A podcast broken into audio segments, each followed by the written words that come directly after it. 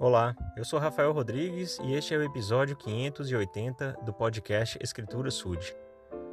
Outro dia, a minha esposa compartilhou comigo a história de vida de uma personalidade que durante a infância tinha sido agredida, violentada, é, tinha passado por muita dificuldade mesmo, é uma pessoa negra, então todo o contexto justificaria ela se tornar uma pessoa é, má, uma pessoa desviada do caminho do Senhor, uma pessoa que, enfim, não tem perspectiva de vida. Mas essa pessoa, ela se superou, ela venceu essas dificuldades, ela prosperou, estudou, se formou, hoje é uma pessoa muito caridosa, é uma pessoa que tem fundação, que ajuda pessoas com dificuldades.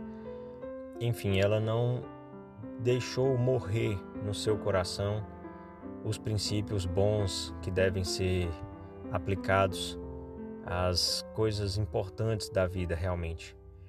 E é realmente uma história importante, é um exemplo é motivador, né? Saber que mesmo alguém que passou por um inferno na terra, podemos dizer assim, ainda encontrou força, motivação para ser alguém importante.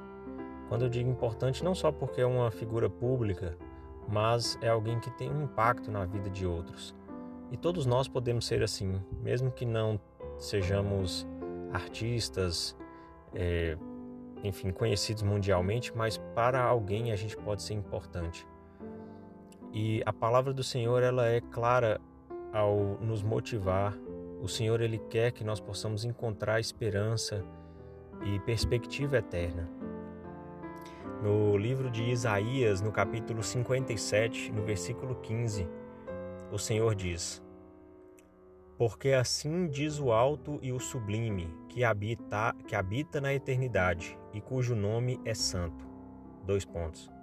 Na altura e no lugar santo habito, como também com o contrito e abatido de espírito, para vivificar o espírito dos abatidos e para vivificar o coração dos contritos.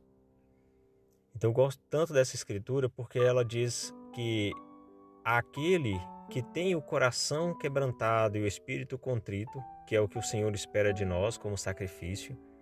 Né? Ele aboliu os sacrifícios de derramamento de sangue de animais, de ofertas é, a, a Ele, mas Ele pede para nós um coração quebrantado e um espírito contrito, ou seja, alguém humilde e que busca o arrependimento, alguém que procura aperfeiçoar-se, uma pessoa que busca a santificação.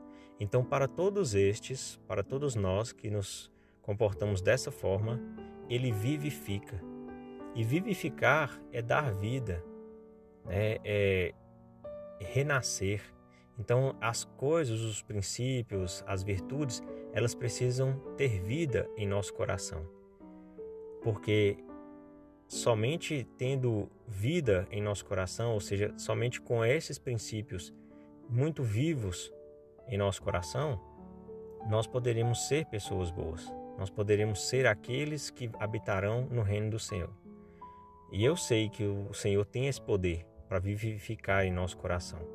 Mas nós precisamos fazer a nossa parte. E a nossa parte ela não é algo extraordinário. Ela é algo simples que todos podem fazer. É ser humilde, é reconhecer os pecados, é buscar o arrependimento, é santificar-se. Em nome de Jesus Cristo. Amén.